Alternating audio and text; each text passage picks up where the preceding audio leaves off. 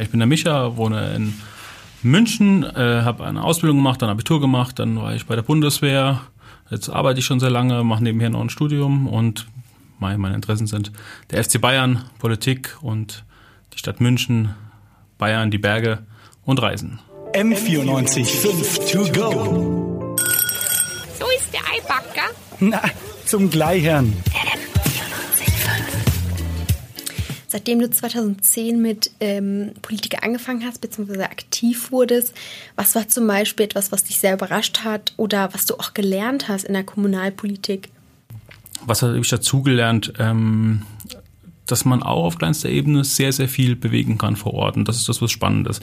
Ich glaube, jemand, der anfängt, sich für Politik zu interessieren, den interessieren erstmal Europafragen oder außenpolitische Fragen, bundespolitische Fragen. Da wird immer oft ums Geld gestritten, ähm, sowas. Aber auch in der Kommunalpolitik, wo man eigentlich anfängt, kann man sehr, sehr viel bewegen. Das sehen wir jetzt in München ähm, an den Problemen, die München hat. Wohnungsnot, die Verkehrsprobleme, äh, und so weiter. Und da kann man, glaube ich, als Stadt München sehr, sehr viel bewegen und deshalb ist es auch sehr, sehr wichtig, wie die Mehrheitsverhältnisse im Rathaus sind.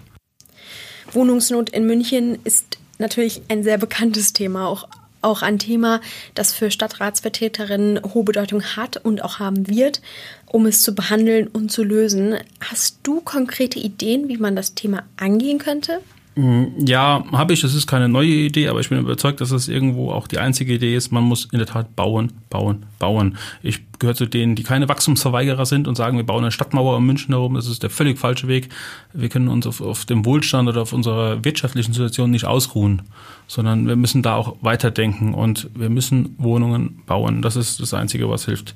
Äh, München wächst nach außen und was auch noch helfen könnte, wovon ich überzeugt bin, was mir ein bisschen fehlt, indem wir das Umland viel besser anbinden, dass es absolut ähm, einfacher ist, von Rosenheim nach München zu pendeln, dass es möglich ist, von Augsburg nach München zu pendeln, von, von äh, Mühldorf, Burghausen, das ist äh, Starnberger See, Ammersee.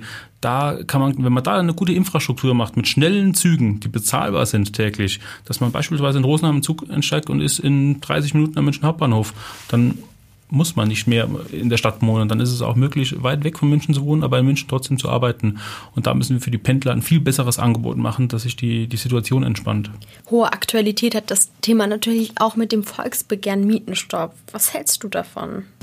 Ich als liberaler Kandidat bin äh, immer in, ähm, vorsichtig bei so staatlichen Eingriffen und so weiter. Ich habe jetzt im Wahlkampf schon öfter mitbekommen, dass auch der Spitzenkandidat der Linken von Enteignungen redet teilweise.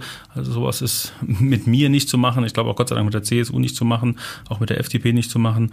Ich wäre da vorsichtig und ähm, ich weiß, Berlin probiert das gerade aus. Ähm, ich glaube nicht, dass es der richtige Weg ist.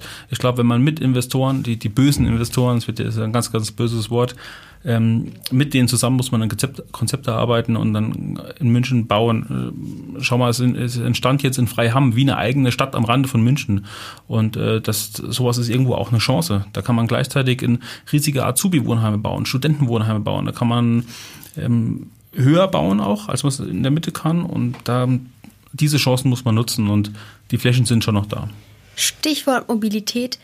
Radfahrer versus Autofahrer? Ich bin ein absolut leidenschaftlicher Fahrradfahrer, bin aber momentan mit vielen nicht einverstanden, was, was äh, von Rot-Grün gefordert wird.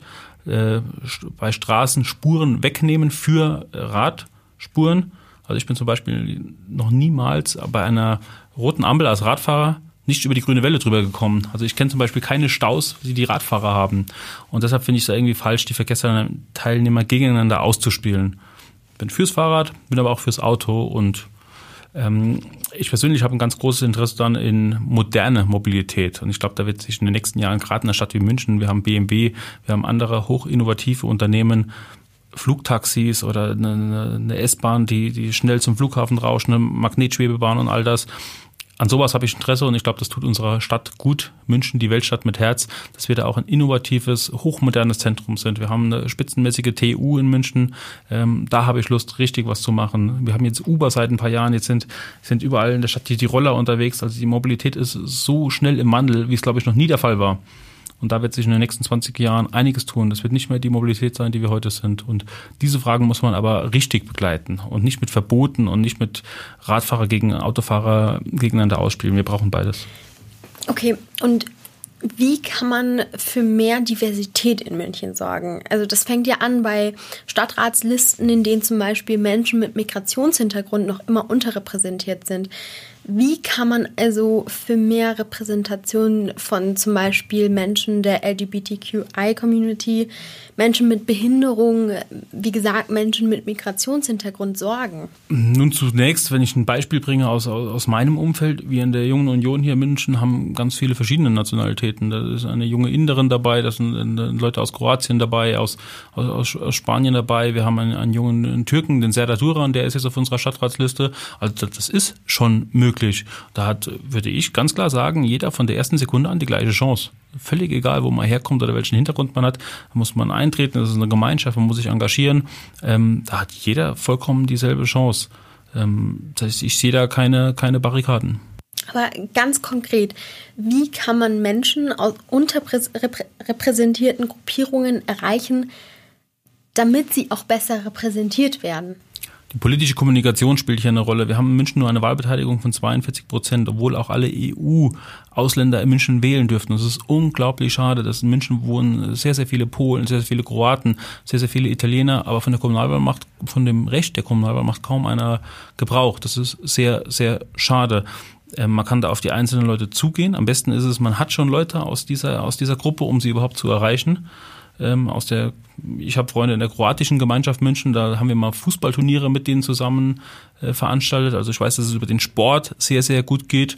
Ich persönlich kenne einen Behindertenauftragten, der ist auch bei uns in der, in der JU. Wir haben sogar einen Kreisvorsitzenden der Jungen Union, der, der eine, eine Behinderung hat. Der macht ein ganz, ganz tolles Engagement und der ist natürlich auch ein Fachmann für diese Fragen. Das sind Fragen, sorry, muss ich zugeben, da kenne ich mich nicht bis ins letzte Detail aus, weil ich persönlich wenig davon betroffen bin. Und deshalb ist es auch sehr, sehr wichtig, dass wir solche Leute haben und voll einbinden und auch auf äh, deren Input angewiesen sind. Mhm und auch ein sehr äh, aktuelles Thema Klimapolitik, ähm, vor allem auch in München mit Fridays for Future, die hier sehr aktiv sind. Was kann eigentlich auf kommunaler Ebene gemacht werden und was möchtest du tun? Ist eine sehr gute Frage, weil Klimapolitik ist meines Erachtens ein Weltproblem. Und da muss man mit allen Nationen dieser Erde zusammenarbeiten und eine einzige Stadt kann da erstmal denkt man relativ wenig tun. Ähm, die Stadt kann aber schon ein bisschen was tun und das fängt an mit öffentlichen Gebäuden. Das fängt an mit äh, da, wo es Sinn macht, Photovoltaikanlagen, wenn es aber wirklich Sinn macht. Ähm, da kann man schon als, als Stadt München sehr, sehr viele für den Klimaschutz machen. Zu Friday for Future will ich sagen, ich begrüße es immer, wenn junge Leute anfangen, sich ähm, für Umweltschutz und somit auch vor allem für Politik zu interessieren, engagieren. Das ist eine super Sache. Und ich würde mir auch wünschen, auch wenn es jetzt nicht, wenn die nicht immer meine Position teilen, aber sie sich auch alle aktiv in die Politik einmischen, weil je mehr Leute irgendwie aktiv in der Politik mitmischen, desto repräsentativer ist es dann und das ist das Allerbeste, was man machen kann. Mich interessieren auch sehr deine Erfahrungen in diesem politischen Werdegang, das schon seit, also schon seit zehn Jahren, seit 2010, weil man hört ja auch mal so auch von Politikern selber, dass sie mit Hindernissen konfrontiert werden, wurden dir schon mal Steine in den Weg gelegt? Ja, haben wir schon erlebt von der Jungen Union. Wir mussten sehr um unseren Platz kämpfen. Wir haben Platz 22 auf der CSU-Liste als Junge Union, sind mit diesem Platz nicht zufrieden. Unser Anspruch wäre gewesen Platz 11 oder Platz 12. Den haben wir nicht bekommen. Das finden wir falsch natürlich. Ähm, auf dem Platz 22 war irgendwie so das letztmögliche, wo man sich einigen konnte. Ursprünglich wollte man uns einen noch viel schlechteren Platz geben. Und das ist natürlich falsch irgendwie vom System her. Wir sind ein Verband mit über 1000 Leute, die Junge Union. Ähm, kaum ein anderer Verband der CSU in München hat diese 1000 Leute. Und äh, da einfach zu sagen, nö, das, ihr seid ja auch vor Ort in der CSU, könnt ihr euch so äh, engagieren und so euren Platz erkämpfen, das ist einfach falsch. Da war, war, waren wir schon sehr, sehr enttäuscht. Und jetzt haben wir aber den Platz 22, das nehmen wir jetzt an und versuchen, ihn diesen Platz 22 erfolgreich zu gestalten, dass es am Ende ein Platz ist, der in den Stadtrat einzieht. Und falls du in den Stadtrat gewählt wirst, was wäre dein erster Antrag, den du einbringen würdest? Was wäre mein erster Antrag? Das ist, ich habe da schon drüber nachgedacht. Also ich habe Beginn schon gesagt, ähm, ich finde diesen Eisbach mit den Surferwellen eine super coole Sache und dass wir mitten in der Stadt Surfer haben und solche Aktionen muss es mehr geben. Also ich werde mich einsetzen für eine weitere Surferwelle. Und ich werde mich einsetzen, was mich total nervt.